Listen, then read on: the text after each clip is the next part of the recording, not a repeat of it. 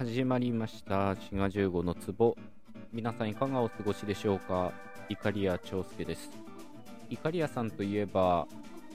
ドリフ。ドリフといえば8時だよ。全員集合ですよね。この全員ですけど皆さんはどうですかね？ぜっていう風に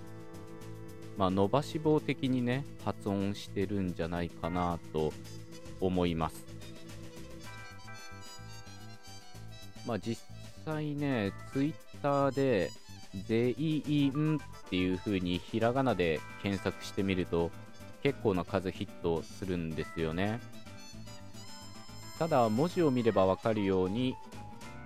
まあ全員っていう風に打ち込まないとまあ、最近のスマホはね、結構気使ってくれるんですけど、まあ、まだね、全員では、全員っていう風に漢字変換してくれないんですよね。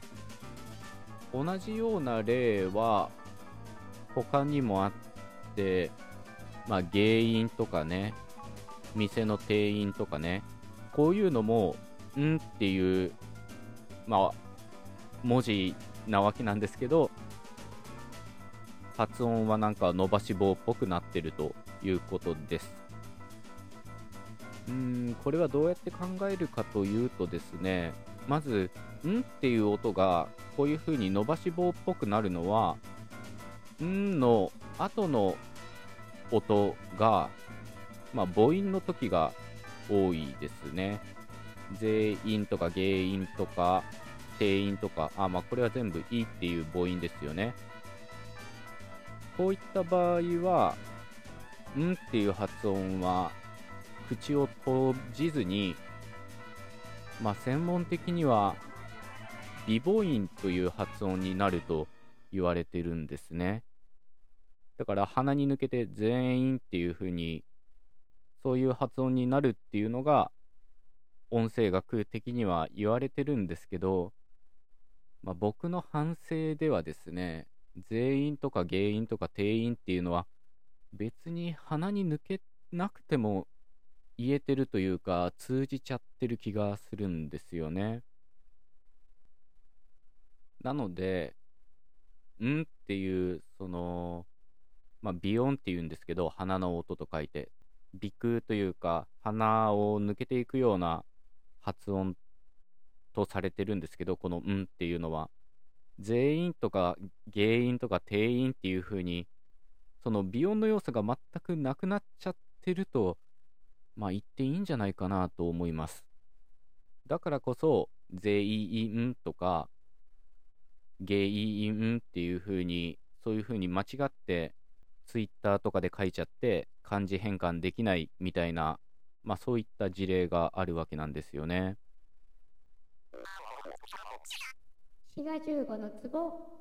そもそも日本語の「ん」っていうのは一つの音声を表してるわけではないんですね。かなり象徴的な存在というか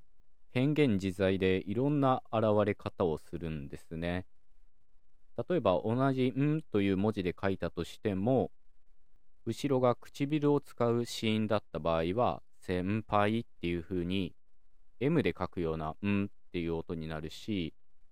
センターみたいな歯茎を使う音だったら、まあ N で書くような音になるんですね。あるいは観光みたいに、んの後が軟口外って言って、その上顎の後ろの方を使う音だと、なんて言うんですかね。英語の NG で書かれるような、あるいは微濁音と言われるような発音になります。つまりこれは後ろに出てくるシーンに、んっていうのは引きずられるということですね。先輩、センター、観光、それぞれ後ろに出てくるシーンは唇を使う、歯茎を使う、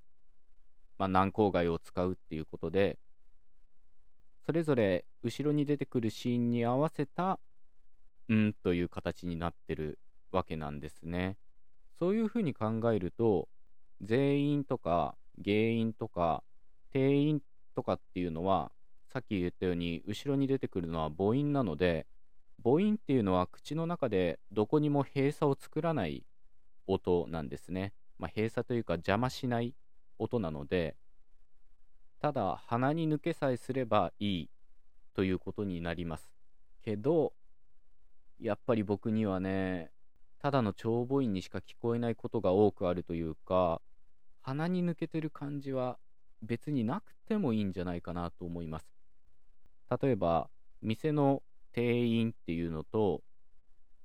マックスまで入れる人みたいな、その定めるっていう字の店員っていうのを、皆さん発音し分けてますかね当然文字の上では、店員と店員なので違うんですけど、発音上これらは区別なくなっちゃってるんじゃないかなと思います。ちょっとわかんないんですけど、母語ってかなり反省しづらいので、もし店の店員とマックスの方の店員が同じ発音になっているとすれば、この母音の前のんっていうのは、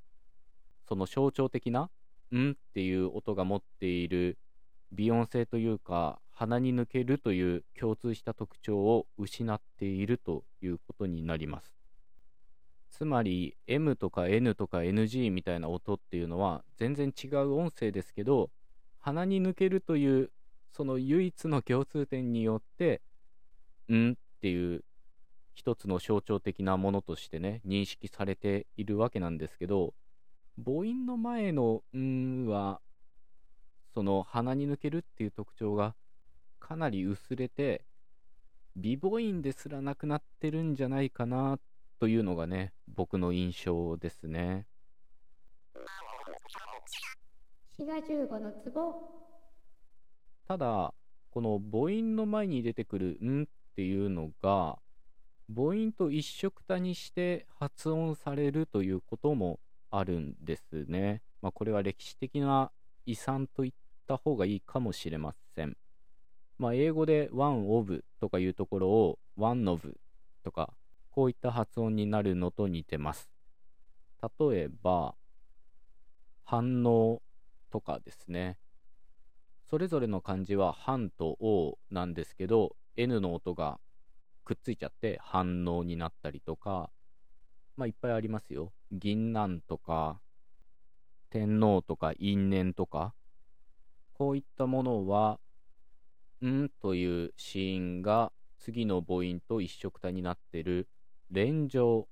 まあ、連なる声と書いて連上と言われる音変化です。面白いのは、三味一体説とかありますよね。あれって3っていう数字の3と暗いっていういっていうその漢字が並んで三味となってるわけなんですけど M の音が出てるんですね。これは歴史的に3っていう、うん、漢字語は3っていう風に唇を使う音だったとそういう証拠なんですね。で、これは漢語なので中国からやってきたわけですけど、現代の中国語では、3っていう風に N の音になってるんですけど、その漢語が入ってくる途中の朝鮮半島の韓国朝鮮語では、今でも3っていう風に唇を使う音が残ってるんですね。これはなかなか面白いですよね。漢語のその起源というかね、出身地である中国では、んっていう M のような音は残ってないのに、韓国朝鮮語やあるいは日本語の連上と言われる現象で、その M の名残が見られるということです。というわけで今回のトークは日本語の「ん」にまつわるお話でした。まあかなり変幻自在だっていうことですね。最後まで聞いてくださってありがとうございました。よろしかったら番組フォローもお願いいたします。お相手はシガ15でした。